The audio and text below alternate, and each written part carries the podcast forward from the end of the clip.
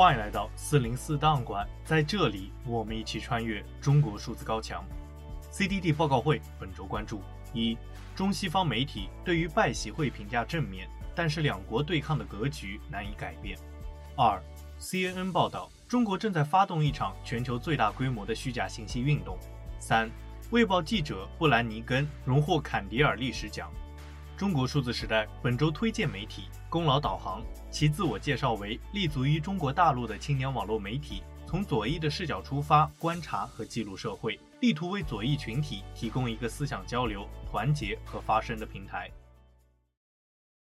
中国从不读美国书，从不干涉美国内政，也无意挑战和取代美国，乐见一个自信开放。发展繁荣的美国，同样，美国也不要赌中国书，不要干涉中国内政，应该欢迎一个和平、稳定、繁荣的中国。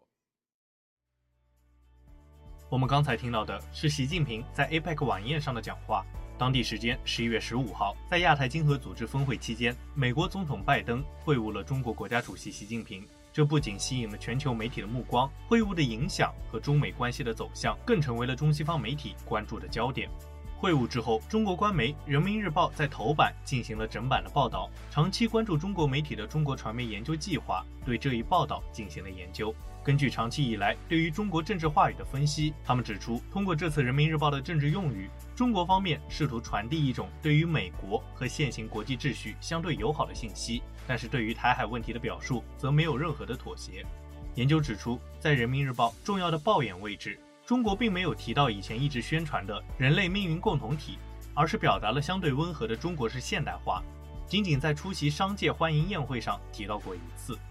此外，中国不走殖民掠夺的老路，中国没有超越或者是取代美国的规划，这样的论述也相对克制。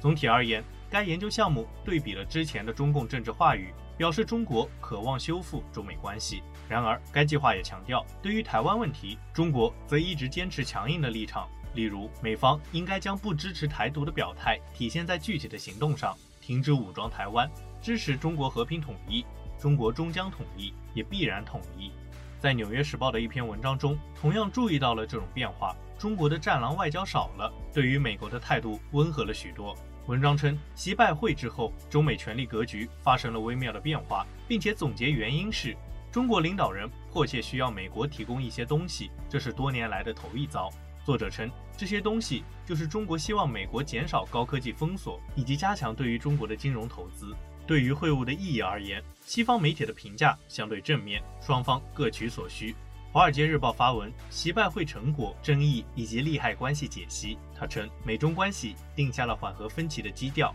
但两国的关系重启可能很快面临双方之间深刻分歧的考验。该文认为，对话本身就有重要的意义。拜登和习近平同意恢复两国军事接触，合作遏制芬太尼的生产，并就人工智能的风险展开了对话。这样的对话使得两国关系有了一个防火墙，一个管控危机的机制，这正是拜登政府一直想要的。而对于中国来说，中国面临国内经济下行的危机，稳定和美国的关系也至关重要。而该报的另一篇文章也表示，习拜会有助于防止新的世界大战。然而，西方记者也普遍认为，会晤仅仅有助于管理危机。但是中美两国之间的结构性冲突已经难以改变。在《纽约时报》的一篇报道中，驻华记者王月梅表示，美国方面已经把中美关系定义为有管理的竞争，允许两国在技术等一些问题上相互挑战，但也在气候变化等有共同利益的问题上进行合作。此外，在会晤之后，拜登在记者的追问下，依然称呼习近平是独裁者。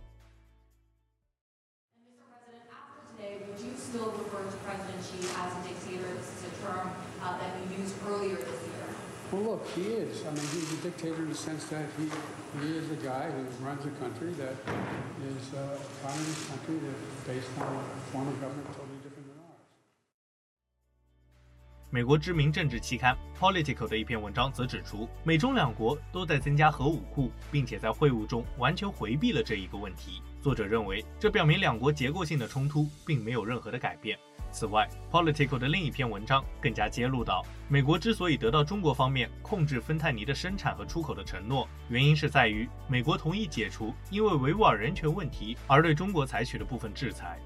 美国智库史汀生中心东亚项目共同主任孙运在接受不明白播客的采访时，也表示这一次的见面仅仅是稳定了两国的关系。但是长期来看，两国关系不会因为一次峰会而改变。其主要的原因是，两国在国际体系中依然存在着结构性的冲突、国家利益的冲突，以及受到美国大选的影响。两国关系都不会因为这一次峰会而起到决定性的改善。嗯，我觉得从长远来看的话，这次峰会其实并不改变什么，因为中美之间的这个国家利益并不会因为一次峰会就发生改变。那么从这个国家的，从 state 的这个这个角度上面来说呢，两个国家的国家利益。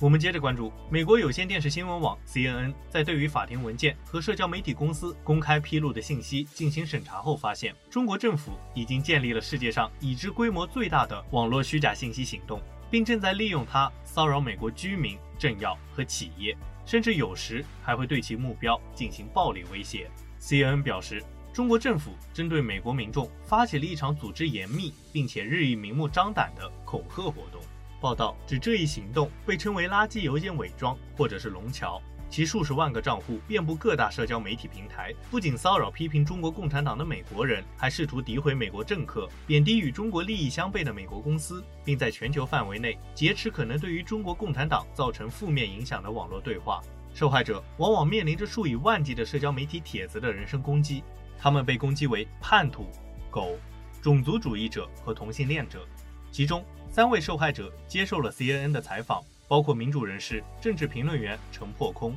报道香港反修例运动的《纽约时报》记者樊家阳，以及流亡美国的同济大学政治和国际关系学院副教授邱家军。受害者表示，这一切都是为了让他们陷入持续的恐惧和痛苦。然而，这些受害者并不知道该向哪里求助。有人已经向包括联邦调查局在内的执法部门反映过情况，但是该部门几乎没有采取任何措施。虽然技术和社交媒体公司已经关闭了成千上万个针对这些受害者的账户，但是几乎每天都有大量新的账户出现。CNN 还表示，虽然该网络行动已经被发现四年多，并且私人研究人员一直在对其进行追踪，但是直到最近几个月，联邦检察官和脸书的母公司 Meta。才公开认定该网络和中国警方有关。尽管如此，鉴于此类行动的成本相对较低，监测虚假信息的专家警告说，中国政府将继续利用这些策略，试图使网络讨论更贴近中共偏好的叙事方式，而这经常需要试图破坏美国和民主价值观。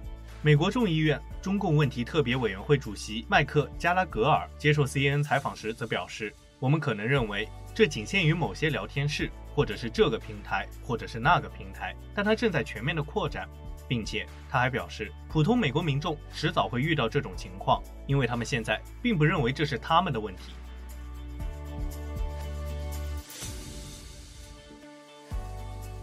我们最后关注，近日《卫报》驻北京记者布兰尼根因其作品《红色记忆：文化大革命的后世》而获得坎迪尔历史奖，该奖项创立于二零零八年。旨在表彰和促进历史领域的英语文学和学术成就。主办单位会针对非虚构类的图书进行评选，对于可能在历史领域产生深远的文学、社会和学术影响的作家给予这一奖项。奖金七万五千美金，是全球奖金最高的历史著作奖。在这本书中，作者通过对于文革当事人的采访，还原了文革时期疯狂而残酷的历史。美国国家公共电台记者冯哲云撰写书评时说道：“这是一部尝试不可能的作品，他试图还原中国近代史上最为残酷的时期之一的生活状态。而布兰尼根比其他任何人都更加接近实现这一目标。”历史学家索尔萨拉诺表示，《红色记忆》是一本关于中国文化大革命受害者的历史。布兰尼根是一位炼金士，他从沉默中找到了声音，这些声音在谈论他们自己，也在谈论我们。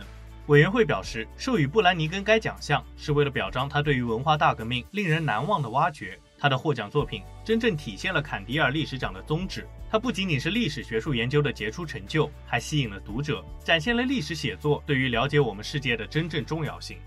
以上就是本次报告会关注的全部内容。中国数字时代 CDT。致力于记录和传播中文互联网上被审查的信息。以及人们与审查对抗的努力。欢迎大家通过电报、Telegram 平台向我们投稿，为记录和对抗中国网络审查做出你的贡献。投稿地址请见文字简介。阅读更多内容，请访问我们的网站 cdt.media。